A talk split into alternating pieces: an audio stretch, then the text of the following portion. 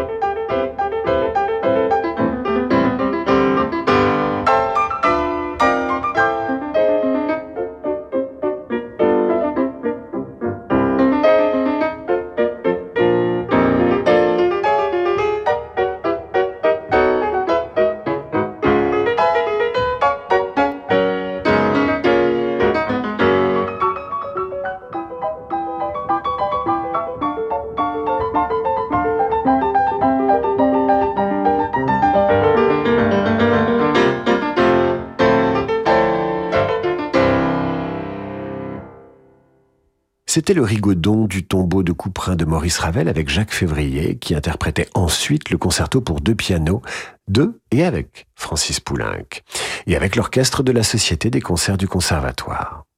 Soirée dédiée aux grands pianistes aujourd'hui d'en demander le programme, aux grands pianistes et aux œuvres qu'ils ont immortalisées. Yves Nat est de 10 ans l'aîné de Jacques Février. Prodige né à Béziers en 1890, il improvisait à l'orgue de la cathédrale dès l'âge de 7 ans. Après l'obtention d'un premier prix de piano en 1907 au Conservatoire de Paris, il subjugue le public et l'entraîne malgré lui dans le tourbillon d'une carrière de concertiste, parrainé par le grand violoniste Eugène Isaïe. Il se consacre essentiellement à la musique romantique. Beethoven, Schubert, Schumann, Brahms. En 1935, il est nommé professeur au Conservatoire de Paris et interrompt sa carrière pour se consacrer à l'enseignement. Nous l'écoutons interpréter la sonate numéro 32 de Beethoven, le premier mouvement.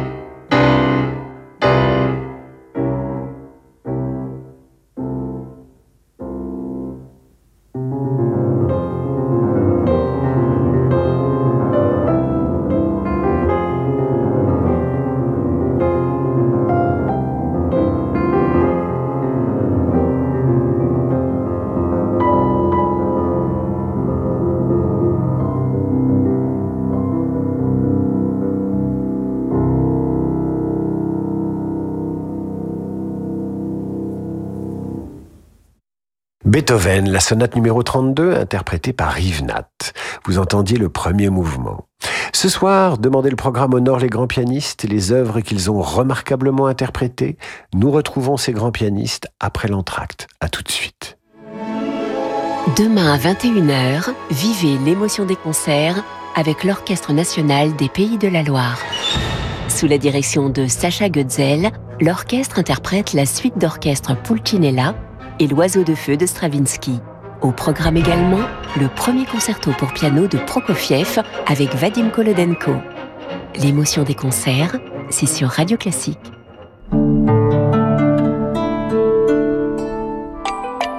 Chez Amundi, investir votre épargne, c'est notre métier. Leader européen de la gestion d'actifs, Amundi vise l'excellence et s'attache chaque jour à mériter votre confiance. Amundi, la confiance, ça se mérite. Amundi est une société de gestion agréée par l'AMF. Investir implique des risques. Parlez-en à votre conseiller. Bonjour, c'est Avrudjiri. Savez-vous qu'on va se retrouver pour un magnifique voyage Où ça à Salzbourg et au mois de mai, c'est un rêve, non?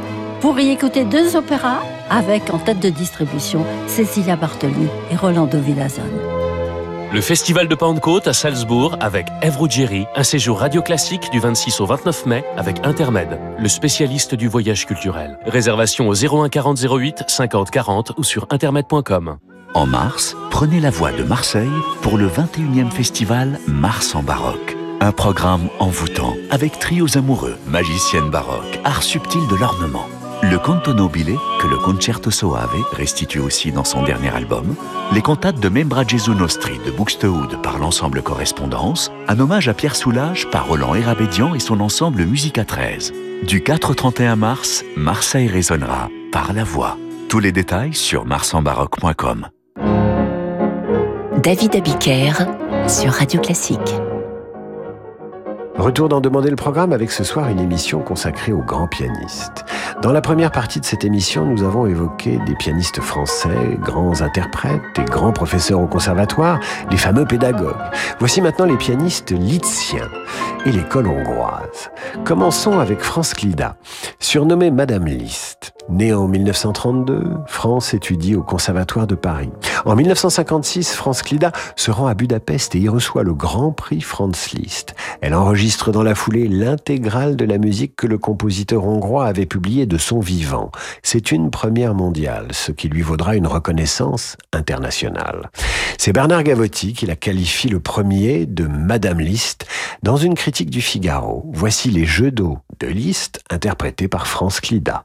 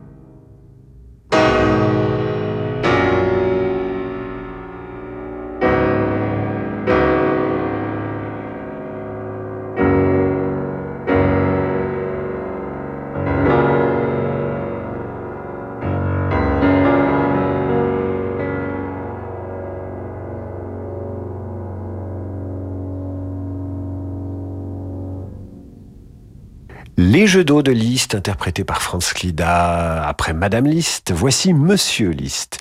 Né à Budapest en 1921, Georgi Sifra, ou Georges Sifra, est le benjamin de trois enfants d'une famille hongroise de musiciens de tziganes. À cinq ans, il interprète des airs suggérés par le public d'un cirque itinérant dont il est la vedette. À 9 ans, il devient le plus jeune élève jamais admis dans la prestigieuse Académie Franz Liszt de Budapest. Mais il y aurait trop de choses à dire sur la vie de Sifra. En résumé, cette vie comprend deux grandes périodes. La première se déroule essentiellement en Hongrie et s'achèvera par la fuite du pays lors de l'insurrection d'octobre 1956. La seconde partie de la vie de Sifra commence avec l'exil vers l'Autriche puis la France qui deviendra sa patrie d'adoption.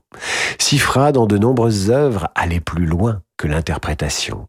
Il s'est aussi prêté au jeu de l'arrangement, par exemple avec les danses hongroises de Brahms ou encore avec le vol du bourdon de Rimsky-Korsakov. Populaire, excentrique, objet des critiques des aigres fins en raison même de son originalité, Sifra est un des pianistes préférés du public. Nous l'écoutons interpréter le concerto pour piano et orchestre numéro 2 de Franz Liszt.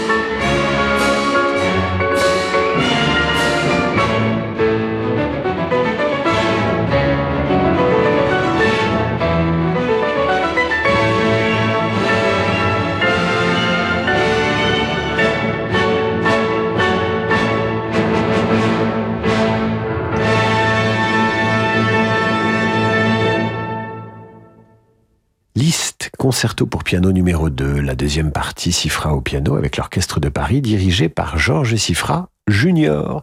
Sifra que nous retrouvons dans cette interprétation du vol du Bourdon de Rimsky-Korsakov.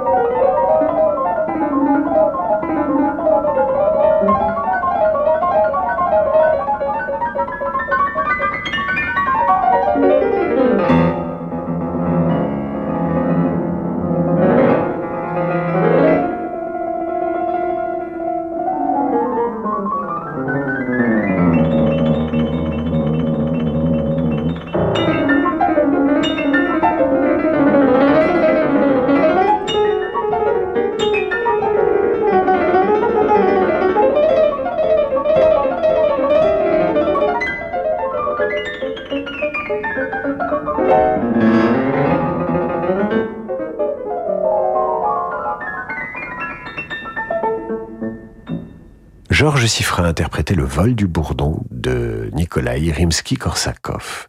Ce soir, nous écoutons les meilleures interprétations des plus grands pianistes. Zoltan Koksis est de cela, né à Budapest en 1952, Zoltan commence son éducation musicale à l'âge de 5 ans, puis entre en 1963 au conservatoire Béla Bartok de Budapest, où il étudie le piano et la composition. En 1968, il est admis à l'Académie de musique Franz Liszt où il obtient son diplôme en 1973. Cette même année, il devient le plus jeune lauréat du prix Liszt et enseigne à partir de 1976 à l'Académie Franz Liszt. Il enregistre l'intégrale des œuvres pour piano de Bella Bartok. Par ailleurs, il laisse des enregistrements remarquables d'œuvres de Debussy, Ravel, Liszt et Rachmaninoff. Nous l'écoutons maintenant interpréter la rhapsodie sur un thème de Paganini de Serge Rachmaninoff.